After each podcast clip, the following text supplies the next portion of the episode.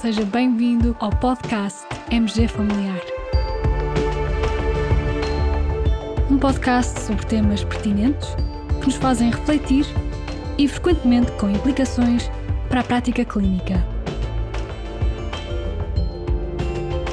E damos as boas-vindas ao nosso anfitrião, professor Carlos Martins.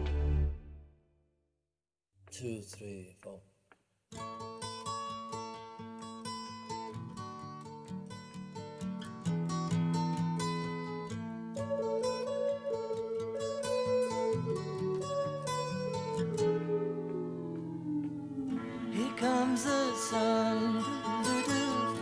Here comes the sun. I say it's alright.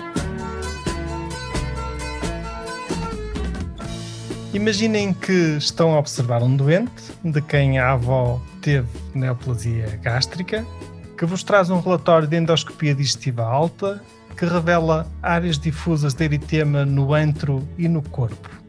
E o respectivo relatório de anatomia patológica revela a presença de metaplasia intestinal no antro e no corpo, sem a presença de Helicobacter pylori. Perante este resultado, o doente deverá repetir a endoscopia digestiva alta passados dois anos, passados três ou passado quatro anos. Este é o quiz clínico a que vamos responder neste episódio do podcast MG Familiar. E, para tal, temos connosco dois convidados, a doutora Ana Sofia Pinheiro, da USF Braga Norte, e o doutor Pedro Costa Moreira, nosso colega de gastroenterologia. Ana, antes de mais, obrigado por estares aqui neste episódio do nosso podcast e por teres, em conjunto com as tuas colegas Sara Eduarda Martins e Nuna Silva, elaborado um algoritmo que agora disponibilizamos no portal MG Familiar. Como vos surgiu a ideia de criar este algoritmo e quais as vossas fontes bibliográficas para este algoritmo? Então, mensalmente no nosso ACES existe uma reunião de internato em que os internos apresentam diversos trabalhos e o nosso propósito foi levar um tema que fosse pertinente e frequente na nossa prática clínica. Assim surgiu a ideia de apresentarmos as novas guidelines de 2019 da abordagem de lesões gástricas pré-malignas, elaborada pela Sociedade Portuguesa de Endoscopia Digestiva, Sociedade Europeia de Endoscopia Gastrointestinal, Sociedade Europeia de Patologia e pelo Grupo de Estudos Europeu de Helicobacter e Microbiota. O algoritmo apresenta uma divisão em dois grandes troncos ou ramos. Num temos a gastrite atrófica, metaplasia intestinal, e no outro a displasia. Pedro, parece-te bem esta divisão e o porquê desta divisão? Qual é o grande sentido desta divisão? Sem dúvida que é uma divisão bastante pertinente, porque ao mesmo tempo foca aquela que é uma das classificações das gastrites, a sua classificação histopatológica, e por outro lado associa a presença de lesões precursoras de cancro gástrico, ou seja, atrofia e metaplasia, no seu contínuo de carcinogênese. Quando falamos numa gastrite, podemos classificá-la do ponto de vista temporal, em aguda, crónica, quanto à sua etiologia. Sem dúvida que as mais frequentes são as associadas a Helicobacter pylori ou a gastrite autoimune, e podemos classificá-la histopatologicamente, ou seja, na gastrite não atrófica ou atrófica, e dentro das gastrites atróficas, aquelas que têm metaplasia ou não. Sem dúvida que ao olharmos para atrofia, metaplasia, displasia, estamos a assistir a um contínuo de carcinogênese com risco progressivo que vai necessitar de uma vigilância diferente consoante o risco em que o nosso doente se encontra. Ana, vamos então tentar aqui apresentar o essencial deste algoritmo. Então, quando realizamos uma endoscopia, o resultado da biópsia revela gastrite atrófica, eh, metaplasia intestinal. Aí, o que nos diz este algoritmo, podes descrever, por favor? Então, no caso de, de haver uma atrofia ligeira a moderada localizada apenas no antro, indica-nos que não existe uma necessidade de follow-up. No caso de haver metaplasia intestinal no antro ou no corpo, temos de avaliar se existe história familiar de cancro gástrico, metaplasia intestinal incompleta, gastrite autoimune ou uma infecção por Helicobacter pylori resistente. No caso de não se verificarem esses fatores, não existe necessidade de follow-up. No caso de haver algum desses fatores, está recomendada a endoscopia a cada três anos. No caso de atrofia ou a metaplasia intestinal se localizarem tanto no antro como no corpo, devemos verificar se existe história familiar de cancro gástrico em familiares de primeiro grau. No caso disso não se verificar, fazer uma endoscopia a cada três anos. Por outro lado, se existir essa história familiar, realizar endoscopia a cada um, dois anos. Portanto, há a destacar aqui o facto de podermos ter decisões diferentes caso se encontre metaplasia intestinal apenas no antro ou apenas no corpo, ou caso se encontre ao mesmo tempo no antro e no corpo, sobretudo se existir história familiar de primeiro grau de eh, cancro gástrico. E, Ana, olhando para o outro ramo, para o ramo da displasia, podes descrever, por favor, o que nos diz aí o algoritmo? Então, no caso da displasia, deve ser feita uma reavaliação endoscópica em centro de referência para procura de lesão visível. Se não houver lesão visível, está recomendada a realização de uma endoscopia em seis meses, no caso de haver displasia de alto grau, ou então uma endoscopia em 12 meses, no caso da displasia de baixo grau. Se não houver lesão visível, deve-se fazer um restadiamento e um follow-up adequado. No caso de se encontrar lesão visível, aí está indicado fazer o estadiamento e recessão com realização de endoscopia a cada ano.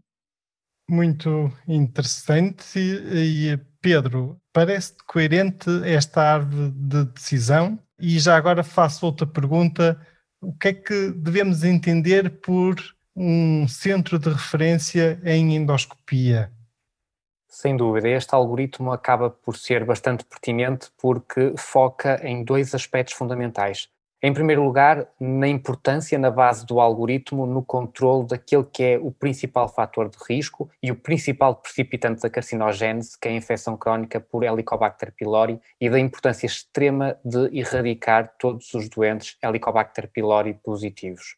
Para além disso, da intervenção médica, quer na gestão, no diagnóstico de outros possíveis fatores de risco, nomeadamente na história familiar, e também não esquecendo outro fator de risco ambiental importante para a carcinogênese, que é o tabagismo. E aqui a adequação por parte clínica do tempo que temos, tempos mais apertados, para maior risco de evolução para um cancro gástrico. É importante esta questão, e principalmente quando falamos de displasia sem a presença de uma lesão visível na endoscopia, de referenciar estes doentes para centros de referência. Isto prende-se com um fator primordial de termos uma reavaliação endoscópica assistida por técnicas de cromoendoscopia, ou seja, com tecnologias que nos permitem aperfeiçoar a capacidade de observação da mucosa e que permitam, deste modo, observar possíveis lesões que possam ter passado despercebidas numa endoscopia inicial elas devem ser realizadas em centros de referência porque, primeiro, o que são estes centros de referência? São centros com profissionais gastroenterologistas com experiência alicerçada nestas técnicas de cromoendoscopia e que eventualmente também tenham experiência na recepção de lesões visíveis, que geralmente é feita pela técnica de disseção endoscópica da submucosa. Portanto, geralmente estes doentes com um risco exuberante e importante de cancro gástrico devem ser referenciados para estes centros para que, tendo uma endoscopia de altíssima qualidade, permitam com elevado grau de certeza afastar e excluir a possibilidade de terem uma lesão precursora de cancro gástrico que possa ser ressecada por métodos endoscópicos. Então, Pedro, num sentido prático e numa perspectiva da medicina geral familiar, perante um relatório que nos apresente displasia sem lesão visível, devemos referenciar por uma consulta eh, de gastroenterologia. Sem dúvida. Estes doentes são doentes com altíssimo risco de evolução para neoplasia gástrica e, portanto, a partir do momento em que se observa a presença de displasia, estes doentes devem ser imediatamente referenciados. Eventualmente, também poderemos considerar os doentes com metaplasia severa do antro e corpo, como tendo aqui uma população de maior risco, como uma potencial população para referenciação e acompanhamento em consulta externa de gastroenterologia, mas claro, cuja prática acaba por variar de centro para centro, mesmo também nas próprias políticas de referenciação. Já agora, Pedro, há estudos que descrevam a prevalência destas alterações? Quais as mais frequentes? A prevalência é muito heterogénea e fundamentalmente prende-se com a própria prevalência da infecção por Helicobacter pylori. Se estamos a falar de prevalências de metaplasia intestinal que são de 25% em países com elevada incidência de cancro gástrico, como é o caso do Japão e da Coreia do Sul. Falamos em incidências, por exemplo, 5% nos Estados Unidos da América, que é um país de baixa incidência. Portugal é caracterizado como um país de incidência intermédia de cancro gástrico, 10 a 20 casos por cada 100 mil habitantes. O que sabemos geralmente é que 80% da população portuguesa está infectada por Helicobacter pylori e que destes 15% irão desenvolver alguma consequência endoscópica de gastropatia atrófica ou metaplásica associada a esta infecção. Portanto, estamos a falar de uma elevada proporção da população que pode entrar dentro de um critério de risco oncológico para o cancro gástrico.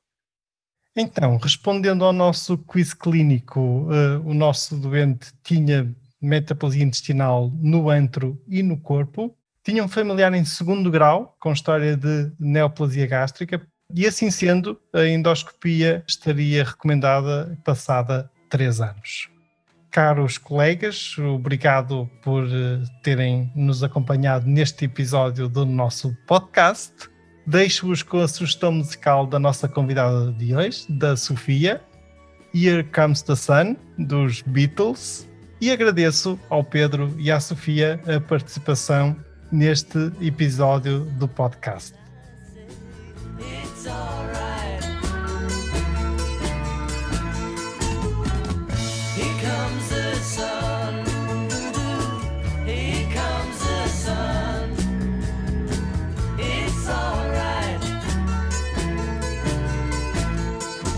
Como sempre, junto deste episódio encontrareis o link de acesso ao algoritmo. Muito obrigado pela vossa companhia Fiquem bem, continuem bem. Sun, sun, sun, here he comes.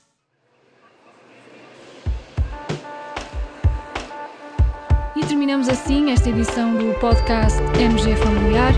Muito obrigada por nos ouvir. Se desejar completar a sua leitura, muitos dos conteúdos abordados neste podcast estão disponíveis em www.mgfamiliar.net. Até ao próximo episódio.